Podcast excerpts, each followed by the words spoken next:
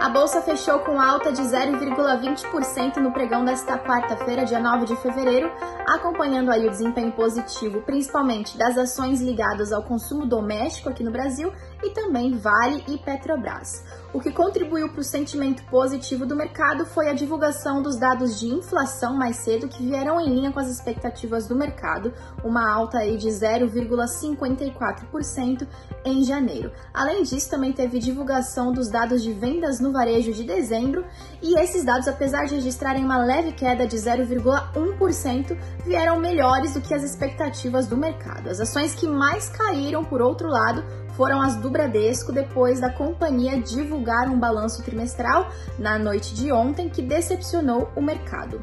O dólar, acompanhando aí o sentimento mais positivo em relação à inflação, fechou em baixa e no menor patamar de meses, a R$ 5,22.